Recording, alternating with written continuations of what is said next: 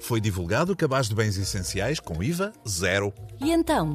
Estão abrangidos 44 produtos como o pão, leite, ovos, arroz, fruta, legumes, carne e alguns peixes. Mas é uma medida muito complexa de gerir. Quer dizer que pode correr mal. Sim, e como diz a tal lei de Murphy, se alguma coisa pode correr mal, vai correr mal. Ou seja, teme-se o pior. Vá lá que a lei de Murphy é isenta de IVA.